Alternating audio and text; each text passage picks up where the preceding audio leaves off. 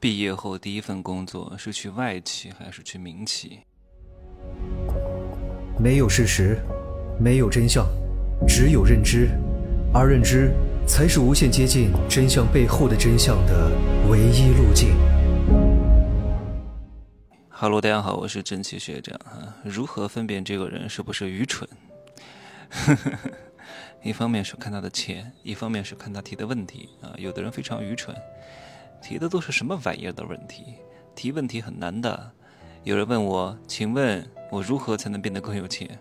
请问我应该找什么工作？请问我应该看什么书？请问我应该怎么怎么怎么？我怎么知道？愚蠢。还有人问我，请问学长，我以后毕业之后，应该是去民企，还是去国营单位，还是去外企？我怎么知道？对吧？你把你的人生选择权交给我啊！你就讲了一个单点的问题，我还要给你回答一个系统性的问题，愚蠢。这个问题就不该问。什么叫去民企还是去外企？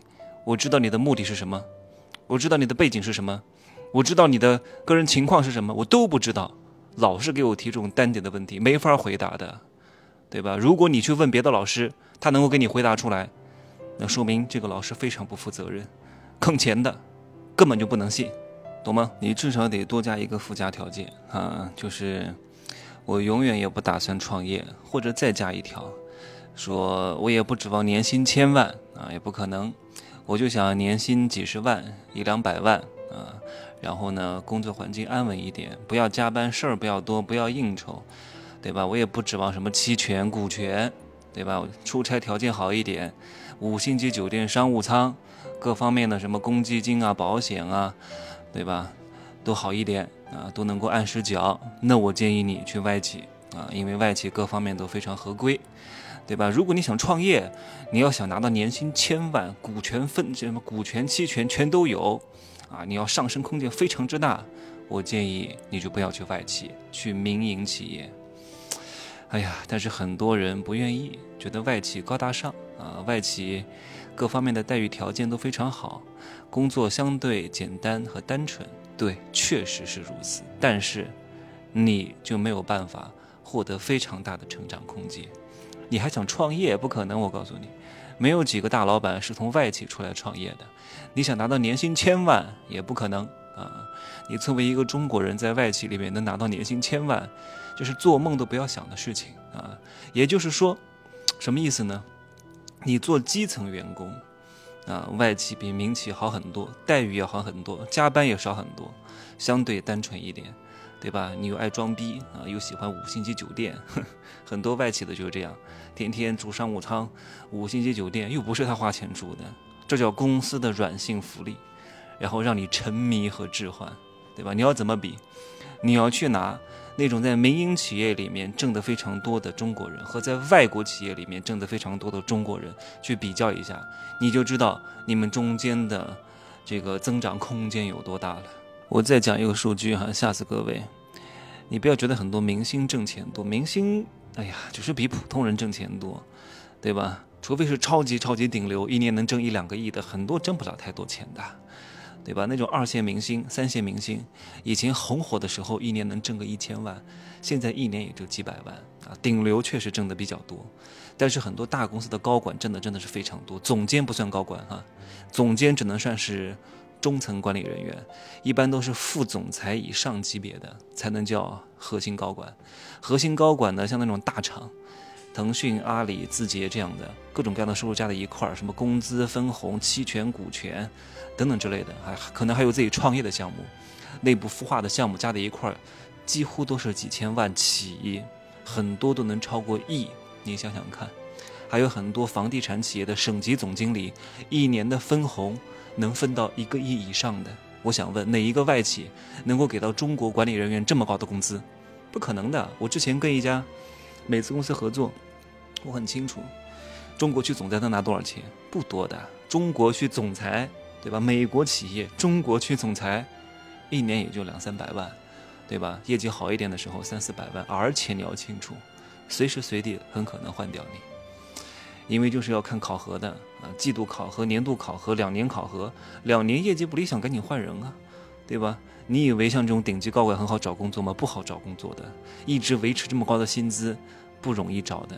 你要找可以，你要降薪资有可能能找到，到民营企业还不见得给你这么多，不容易的。你知道当年李开复拿多少钱吗？对吧？李开复当年从微软跳到谷歌，十几年前年薪只有一百万美元。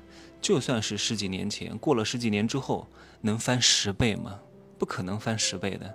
你再看十年前，我刚刚毕业的时候，那个时候我看到很多人进四大，四大会计师事务所，哇，我觉得年薪十万好多呀！一毕业就年薪十万，好一点的十五万到二十万。可是你看现在呢，对吧？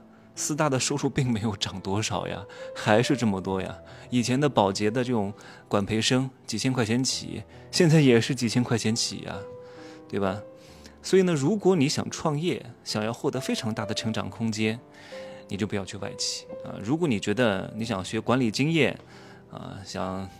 想这个高大上一点，想不要那么累，那你就去外企；你要想获得真的真的成长呢，那你就去民营企业；想要学些创业的经验呢，那你也去民营企业。那为什么外企的人很难创业成功呢？一定是有它的弊病的。一方面呢，是因为外企呢，它有一个非常大的好处是什么？就是它跨国企业嘛，系统化建设的能力非常之强。可是你不是拥有系统的人呐，你只是系统当中的一个螺丝钉啊。所以你不需要太有个性，你也不能太有个性，你要严丝合缝、四平八稳，对吧？要讲究 SOP。什么叫 SOP？我给我们家阿姨也制定了 SOP 手册，就是你先来做什么，后来做什么，然后这个几分熟该怎么用，对吧？这样的话大概率不会出错。那在外企当中的人呢，也是如此，因为你要在外企干过，你就很清楚，或者你问问你外企的朋友和同学，对吧？他们非常非常讲究，叫流程化。就是 SOP 操作手册叫合规，就是这个事情呢，你不能擅自做主，一定是一个环节一个环节一个环节一个环节的走，谁都别给我耍个性，对吧？就是要把你培养成一个螺丝钉，你随时可以被替换，随时上来一个新的人，我培训几个月照样用，对吧？但是呢，这么死板对于创业来说，其实不是一件很好的事情。还有一方面呢，我是觉得，你看外企出来的人啊，各方面，你看，什么交谈举止、形象气质、英文学历、穿着讲究啊，都还不错，但各方面都还可以。可是这样的人呢，好像也没什么特别好的地方，也没有什么特别差的地方。这样的人就不适合创业。创业要的是什么？要有非常大的优点，同时也有很多缺点，不可能面面俱到的。我就没法去外企，因为我有非常大的优点，但是我也有着非常大的缺点。对吧？你你如果把我放在了一个不合适的地方，你没有发挥的我的优点，却却却让我老是补足我的缺点，那我就会很难受。我不适合这样，不是我不行。用人之长，天下无不可用之人；用人之短，天下无可用之人。我一直都在这样说。外企天天就是到年底各种绩效评估，今年你有什么成就，有什么不足，然后根据你的不足，你要做哪些提升，对吧？所以到后来都变成一个类型的人。这样的人呢？就像一个品学兼优的学生啊，就是能考上一个还不错的学校。但你说他是天才吧，他也不是天才，就是各方面没有跛脚的，能上一个九八五，有多厉害吗？其实也没有，每个月挣个几万块钱的工资，我觉得也就是他们的上限了。他们也非常适合在外企工作。还有一点呢，也是我最近几年才深深的感悟到的，因为我跟一家美资公司合作了很多年，就是他们 太死板了，就是。就是不懂得变通。你说中国区的总裁受谁的管理？受美国总裁的管理吗？不是，他这受美国系统的管理，对吧？是没有什么太多这种变通的空间的啊！而且呢，像这种外企对失败是无法容忍的，因为系统对失败是没法容忍的，不是人对失败没法容忍。也就是说，哪怕你是中国区的老大，对吧？你一年完不成任务，你照样得开掉，对吧？季度考核。几次不达标，你照样滚蛋，因为一套系统是容不许任何差错的，进而就导致这帮高管呢，他们对这种失败有一种本能的恐惧。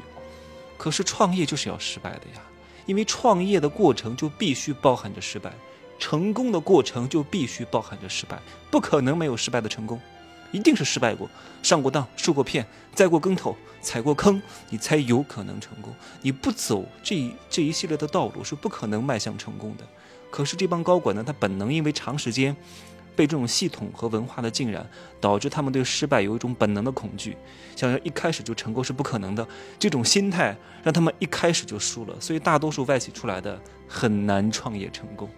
这是我自己分析出来的，啊，我也不知道对不对，嗯，因为我也没在外企干过。但是呢，我跟这些外企的人呢 是有过很长时间的打交道的，包括很多学员也是。就每个人有自己的命吧，啊，不适合创业就不要创业，对吧？能当服务员就当服务员，能上班就上班。每个人都有自己的命，懂吗？什么叫命？什么叫运？命就是就是你天生就是注定是吃屎的啊，或者是天生注定是吃蜜的，懂吗？你就是吃屎的，改变不了，这就是命。你的运是什么？运就是你这个苍蝇是在茅坑里吃屎，还是？在那个厨房里吃东西，也就是这样，对吧？在茅坑里吃屎的话呢，也没人打扰你，对吧？你能吃得很开心，只不过屎的味道呢，可能没有那么好吃。如果你是一只苍蝇，可以在厨房里吃东西，那可能随时随地被拍死，但是你可以吃到一些相对美味的东西，就看你自己的选择了，好吧？就这样说，那我今天去广州待一天，后天去惠州，啊，收拾一下，赶紧出发，拜拜。